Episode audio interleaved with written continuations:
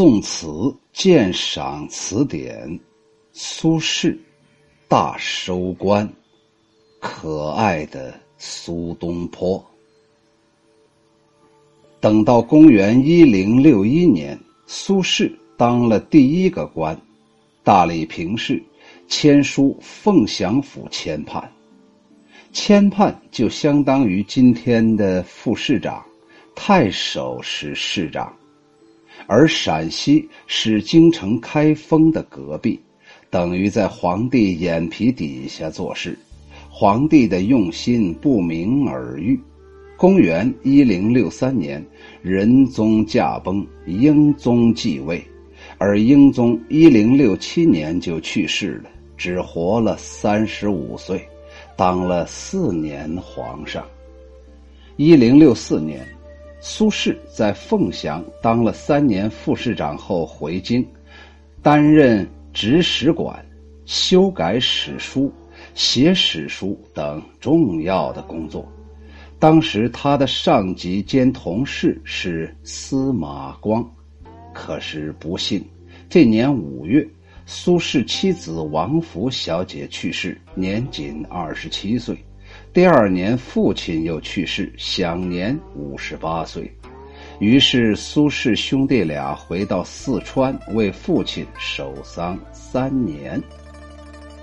熙宁元年，一场政治风暴袭来，这就是王安石变法。王安石为什么变法？大家都知道。简单的说，就是富国强兵。宋太祖赵匡胤陈桥兵变，黄袍加身之后当了皇帝。为了防止武将谋反，通过杯酒释兵权，收兵权于一手，还常常调换兵将，导致兵不识将，将不识兵。而当官的人非常之多，常常是一官多职，导致三冗：冗兵、冗官。容废，国家积贫积弱。正是这个时候，宋神宗即位，他意气风发，决心变法图强。一零六九年，他任命王安石为参知政事，相当于副宰相，建立制治三司条例司这一机构，进行变法。这时，苏轼三年服丧满回京，担任殿中丞、指史官等职务。那么，苏轼同不同意变法呢？当然不太同意。用他自己的话来说，是不反对变法，但反对做法。他认为王安石的改革太激进，应该要循序渐进。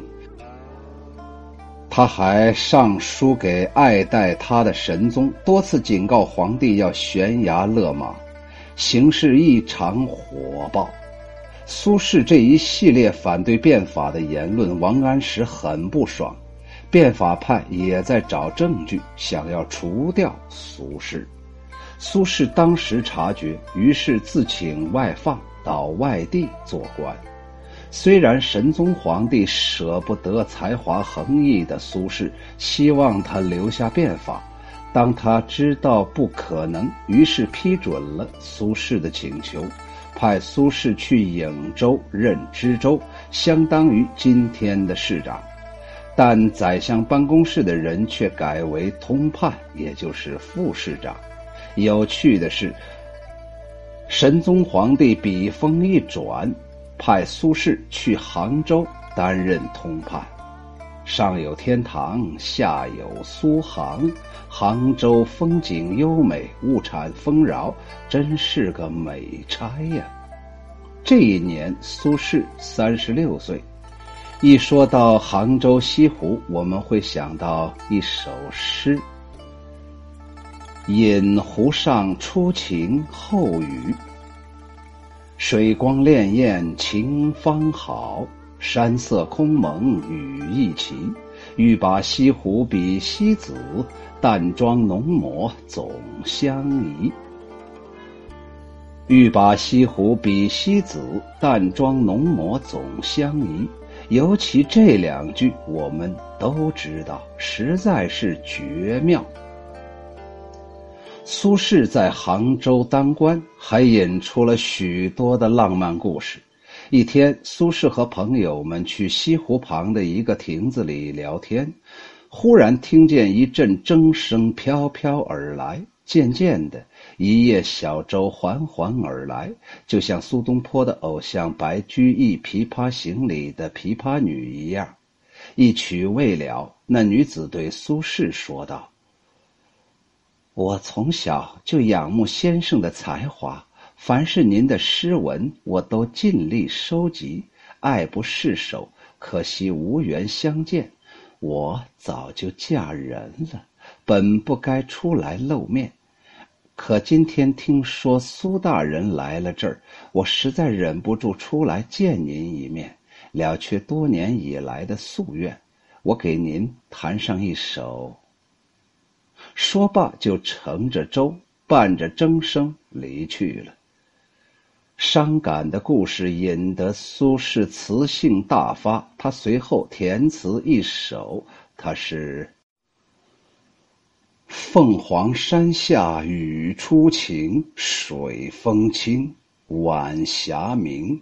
一朵芙蕖开过上盈盈，何处飞来双白鹭？如有意，莫娉婷。忽闻江上弄哀筝，苦含情，遣谁听？烟敛云收，依约是相邻。欲待曲中询问曲，人不见，树风清。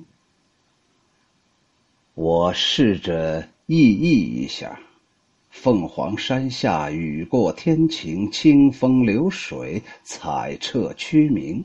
水中一朵朵的荷花，美丽轻盈。不知道从哪里飞来一对白鹭，如果有意的，就和这荷花相应成趣。忽然听见江上传来阵阵哀怨的筝声，哀伤的声音中含着苦苦的悲情，让人感染动容。云霄雨霁，隐隐约约的，像是仙境。曲子停了，正想问你的姓名，你却早已不见，只留下一座座黑色的山峰在我眼前。我们不好说这是什么派别，有点像婉约派，至少不是豪放派吧。要说的是，苏轼创作词很晚，大概就是在杭州开始的。大约都三十多岁或四十出头，而其一出手就又是传颂天下。他在密州写过一首豪放词：“老夫聊发少年狂，左牵黄，右擎苍，锦帽貂裘，千骑卷平冈。为报倾城随太守。”亲射虎，看孙郎。酒酣胸胆尚开张，鬓微霜又何妨？持节云中，何日遣冯唐？会挽雕弓如满月，西北望，射天狼。我姑且施展一下少年时打猎的豪情壮志：左手牵着黄犬，右臂托起苍鹰，随从将士们戴着华美鲜艳的帽子，穿着貂皮做的衣服，带着上千骑的随从，疾风般席卷平坦的山冈。为了报答满城的人跟随我出猎的盛情厚意，看我亲自射杀猛虎，犹如昔日的孙权那样威猛。我虽然沉醉，但胸怀开阔，胆略兴张，鬓边白发有如微霜，这又何妨呢？什么时候皇帝会派人下来？就像汉文帝派遣冯唐去云中赦免魏上的罪呢？我将使尽力气，拉满雕弓，就像满月一样，朝着宫室西北瞄望，奋勇射杀西夏军队。苏轼在给他的朋友信中评价这首词时说。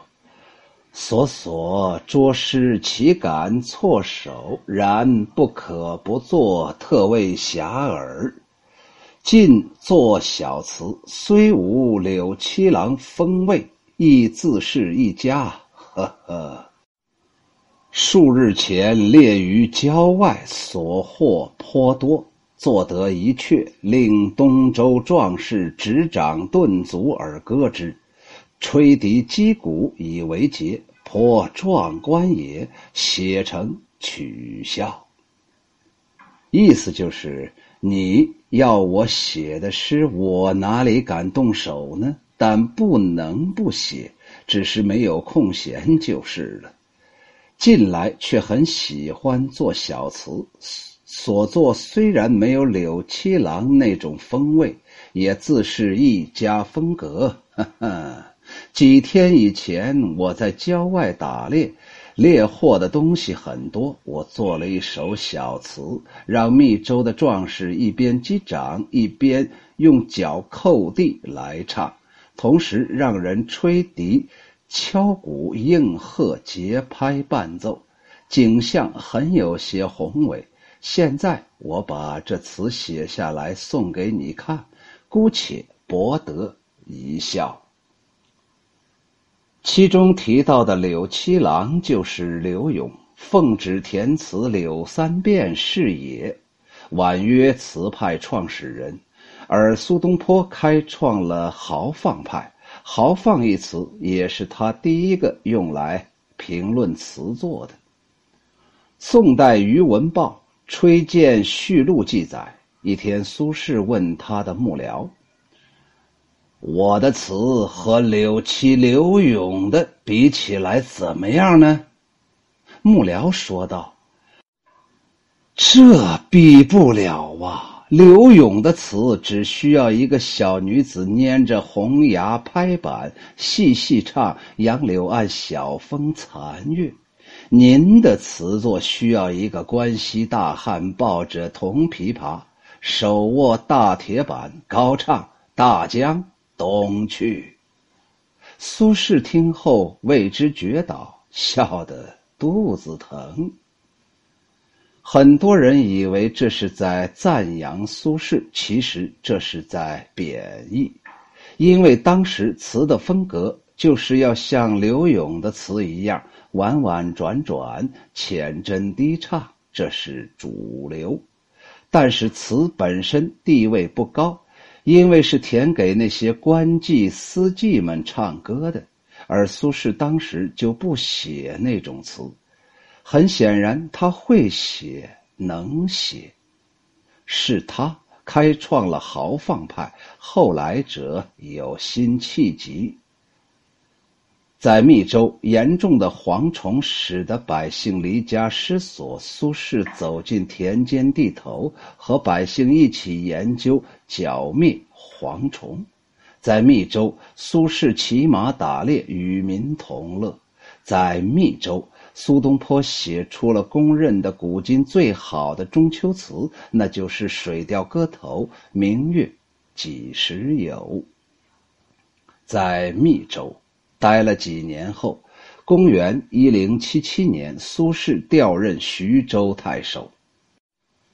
一到徐州，没过几个月，一场洪灾给了他个下马威。黄河水携着泥沙滚滚而来，冲击着徐州城的城墙，一些大户人家赶着逃命。苏轼大喊：“不要怕！”别跑，有我苏轼在，你们就能活着。我不走，你们最好回去。终于将人们劝回城内，稳定了人心。紧接着，他调集人员，在城墙内又加了一道城墙。他还请求禁军们一起施工。禁军直接听命于皇帝。他人不能擅自调配。禁军长官看到大人亲自动手，于是欣然同意，率领官兵一起施工。果然，城墙建好之后，没多久，外墙的城墙就被大水冲破。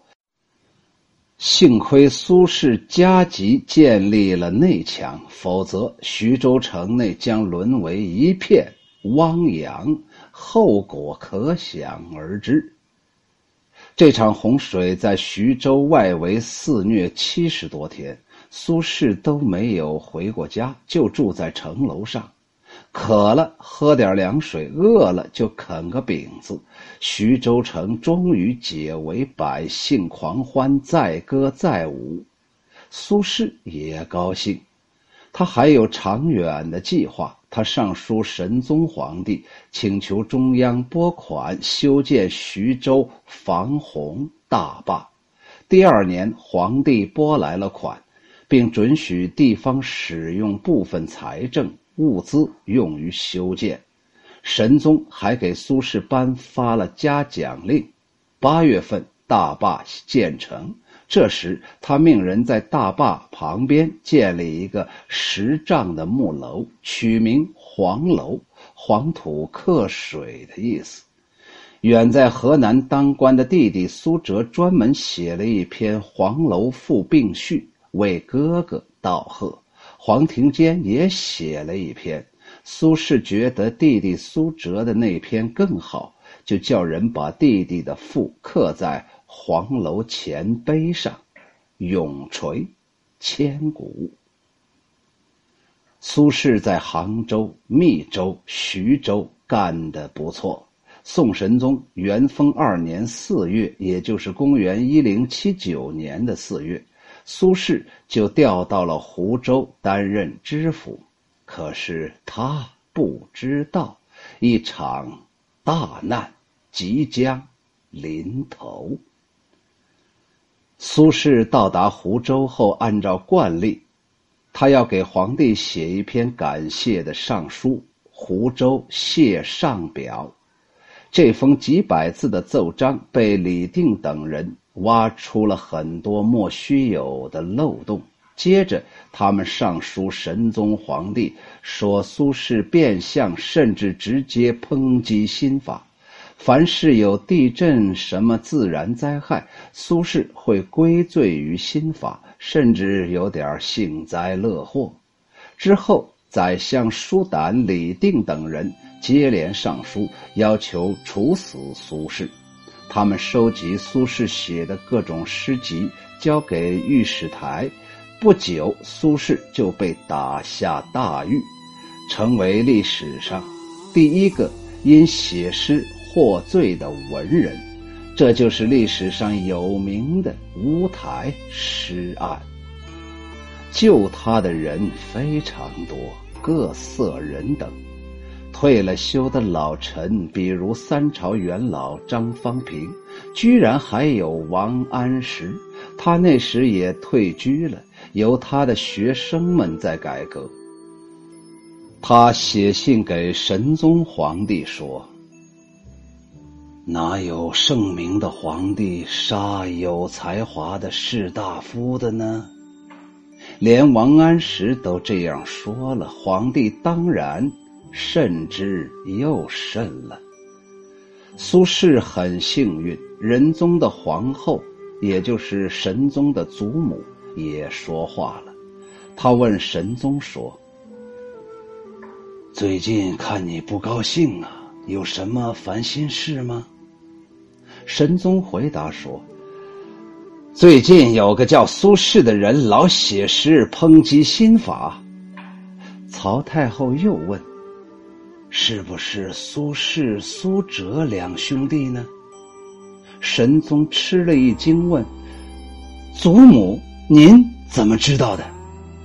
太后缓缓的说道：“有一年呐。”仁宗皇帝回到宫里，高兴的对本宫说：“他选了两个宰相之才，就是苏轼和苏辙。说他自己老了，用不了他们了，但要留给子孙们用，不是也十分好吗？如今你怎么能杀他呢？因为写点诗入狱的事，我朝从来没有。我患病已久，你们千万不要做有伤天下和气的事啊！连皇太后都打苦情牌了，神宗皇帝不得不有所作为，所以他打算大赦天下。但皇太后说。不必释放那些有罪的歹徒，放了苏轼就行。而杀苏轼的呼声不减，神宗皇帝也很纠结。有一晚，一个小太监突然跑到苏轼的牢里，扔下包袱就睡。苏轼也没管，继续呼呼大睡。半夜，小太监摇醒了苏轼，笑道。苏学士，恭喜恭喜呀！